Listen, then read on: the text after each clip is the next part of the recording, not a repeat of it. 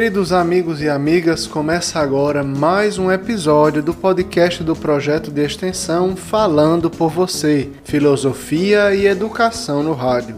Este episódio tem a apresentação do professor Deda Souza e o texto é da graduanda em Filosofia Santana Tassiana.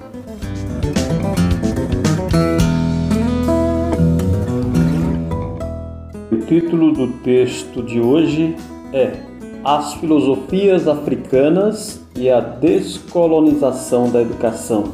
Esse é um texto escrito por Santana Tassiana Marins Félix, graduanda de Filosofia na Universidade do Estado do Rio Grande do Norte, campus Caicó.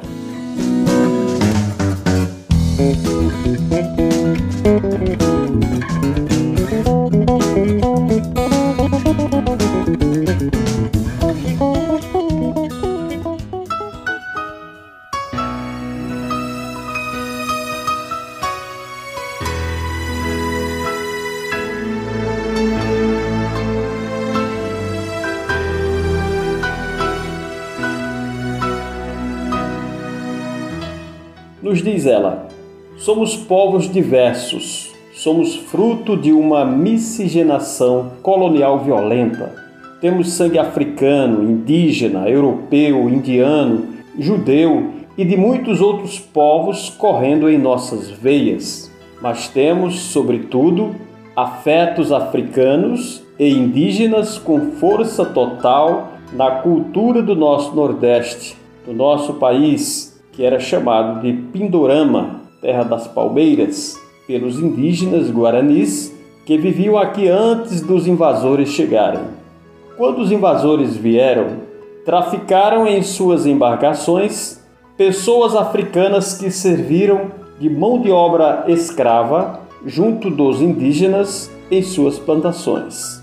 Com essas pessoas africanas vieram as riquezas imensas de suas culturas, de seus valores, crenças e filosofias. A filosofia Ubuntu, que tem origem na etnia do povo Bantu e que foi a etnia que mais sofreu com o tráfico para nosso território, tem como princípio a ética de se reconhecer humano a partir do outro ser humano.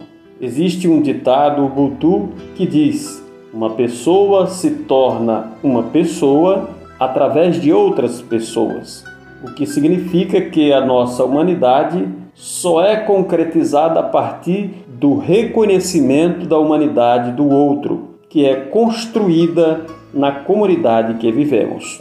Conviver em comunidade significa conviver com a diversidade de pessoas negras, indígenas, brancas, homens, mulheres, pessoas transgêneros, pessoas LGBTQIA, pessoas católicas, protestantes, pessoas da Umbanda, do Candomblé e de outras religiosidades. A ética da filosofia africana Ubuntu nos ensina que, para nos tornarmos humanos, necessitamos aprender a respeitar, compreender e conviver com a singularidade dos outros com as formas de pensar e existir de outros seres humanos, mesmo que sejam diferentes da nossa. Quando atacamos, desrespeitamos, agredimos, praticamos discriminação, preconceito e exclusão, estamos matando a nossa própria humanidade, a nós mesmos, pois eu sou o outro e o outro sou eu. As filosofias africanas nos mostram outras formas de enxergarmos e vivermos num mundo tão violento, intolerante e totalitário.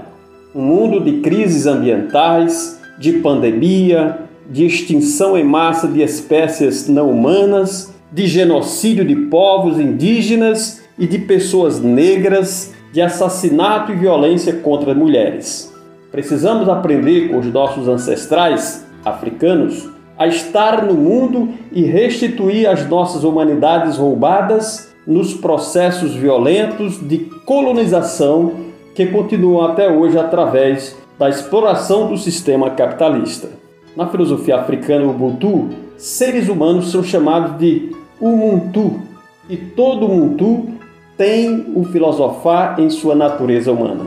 O Ubuntu busca compreender a si mesmo e ao mundo à sua volta, porque não estamos separados do mundo, somos o próprio mundo e ao entendermos as dinâmicas das relações sociais, políticas, éticas raciais, de gênero, de relação com a natureza, os animais, os rios e as plantas, estamos entendendo nosso próprio eu e o nosso nós na comunidade. Enquanto parte do mundo, temos o dever de manter uma relação de equilíbrio com a natureza à nossa volta. Os quilombos, por exemplo, são uma das formas de organização política afro-brasileira que busca esse equilíbrio com a natureza, assim como as aldeias indígenas e os pequenos produtores rurais que vivem da agricultura familiar.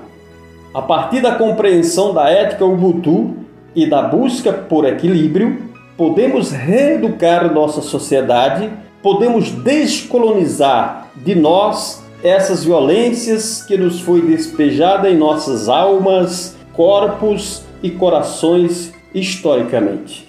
A partir da lei 11.645, criada em 2008, que institui a obrigatoriedade do ensino de história e cultura afro-brasileira, africana e indígena em nossas escolas, em todas as modalidades de ensino e níveis da nossa educação, podemos reconstruir as nossas sociedades, promover uma reparação histórica, levar justiça a povos e grupos que sofrem com a desigualdade estrutural em nossa sociedade. O ensino de filosofia africana nas escolas é o primeiro passo na descolonização, assim como a sua inserção como disciplina obrigatória nas grades curriculares nos departamentos de filosofia e nas universidades.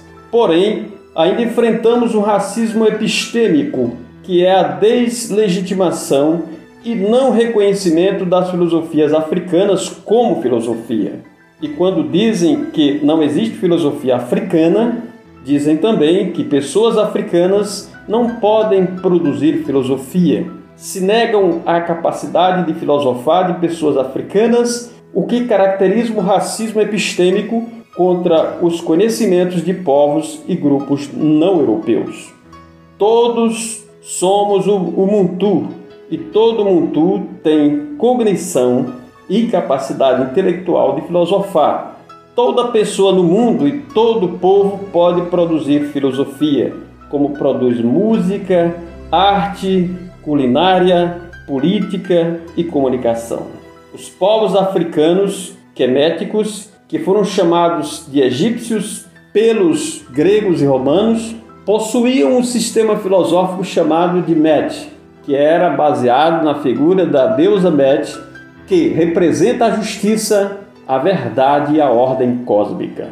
Hoje esse sistema filosófico é estudado por vários intelectuais pelo mundo, inclusive no Brasil, por uma filósofa chamada de Catiúcia Ribeiro, que estuda a ideia de justiça, de verdade, da ontologia, da vida como uma travessia em um rio e que exige de nós sabedoria para lidar com as correntezas, com as tempestades, para não afundar a barca. A barca somos nós mesmos a barca da nossa vida individual e em comunidade. As filosofias africanas são filosofias do afeto, do amor, da reparação, da justiça, do equilíbrio e da potência do bem viver.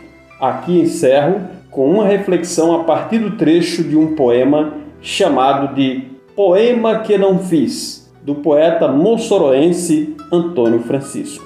Diz ele: No labirinto profundo do poço da minha mente, vou gritar novamente, no pé do ouvido do mundo. Quebre o olho da ganância, calhe a boca do canhão, aprenda a amar o próximo, abrindo a palma da mão. Percam este medo de amar, e em vez de engravidar, de ódio o ventre da terra. Plantem nela amor e paz, para a terra não pare mais droga, arma, fome e guerra.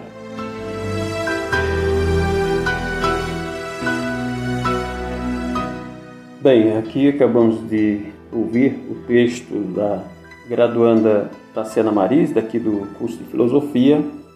Texto sugestivo para pensarmos a filosofia africana, uma expressão de pensamento africano, para também pensarmos a filosofia na América Latina, uma filosofia da libertação, uma filosofia indiana e, e, e todas as outras filosofias. Talvez é, quando a gente escuta certos, certas falácias preconceituosas nesse sentido, a gente pensa que é, é uma certa forma de uma altura, de um elitismo muito grande, em que aponta que o outro não pensa num nível sistemático, rigoroso quanto a filosofia grega. Mas a verdade é que são expressões de povos que raciocinam e que são capazes de pensar e que hoje está sendo estudado em várias partes, em várias universidades pelo mundo afora. Então, a primeira riqueza que nós percebemos nesse texto é falar da diversidade dos povos, especialmente aqui no Brasil. Nós não podemos nos esquecer de tanta herança cultural que nós carregamos, mas também regada muito sangue, suor, muito sofrimento, como bem aponta Tassiana. A diversidade desses povos torna a nossa cultura rica, porém ainda muito cheio de mazelas, né, de preconceitos, de racismos ainda tão vivos em nosso país. E a partir de um mito chamado mito da modernidade, o sujeito se reafirma né, no seu eu a partir de uma, de uma Europa que nós chamamos de eurocêntrica, que se diz numa cultura superior a impor cultura aos demais. Né? Essa é uma concepção é, já vista, já criticada por muitos autores, né? esse mito da modernidade, de uma expressão europeia como que por excelência, é, desmerecendo as culturas indígenas e as culturas é, afro, né? agora afro-brasileira. E hoje, mais recentemente, né, a gente não pode negar o fenômeno das migrações, seja ela de, de latino-americanos, entre nós aqui, entre países vizinhos, seja vindo de outras nações como o Haiti, por exemplo, que tem muita presença aqui no Brasil ultimamente. Essas heranças, essas diversidades de povos originários, de povos africanos, europeus, seja os colonizadores, dos judeus, né, com uma presença muito forte, especialmente aqui no Siridó, e é das migrações recentes. Então, veja o quanto essa mistura de culturas nos traz a beleza, mas não nos esqueçamos de que por trás de tudo isso foi construído com muita dificuldade, com muito sofrimento. Então, a história do Brasil poderia ser pensada a partir dessa herança, especialmente no caso africano, da escravidão, que tornou o nosso semelhante aquele homem diminuto.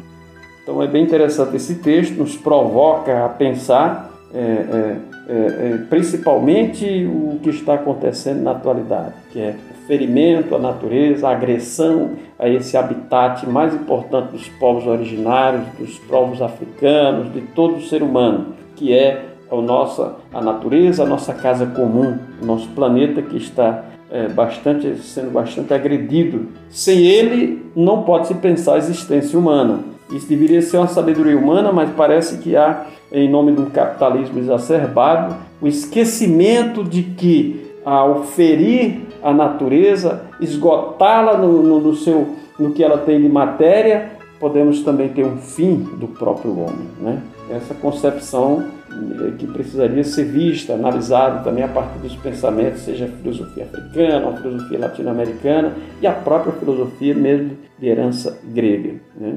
Então essa filosofia africana que, que, que Tassiana nos aponta, ela nos faz pensar que temos essa capacidade de, nossas expressões serem colocadas para fora, serem conhecidas. Eu acho que um, um discurso que é feito e é, é, plantado pela elite dominante passa a ser também o discurso daquele que às vezes não tem em si uma formação e o conhecimento crítico, passa a repetir aquele discurso do opressor. É preciso realmente ter, que essas filosofias nos ajudem a pensar e podemos assim nos libertar né, desses grilhões dessa escravidão moderna.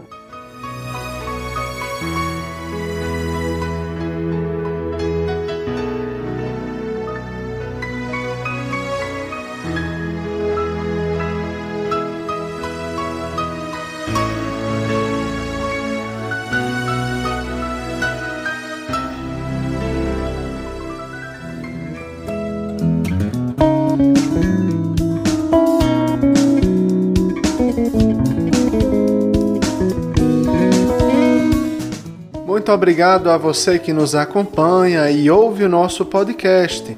Não esqueça o nosso encontro marcado segunda e quarta-feira na Rádio Rural FM de Caicó 102,7 e toda semana os episódios do nosso podcast nas plataformas digitais. Até mais!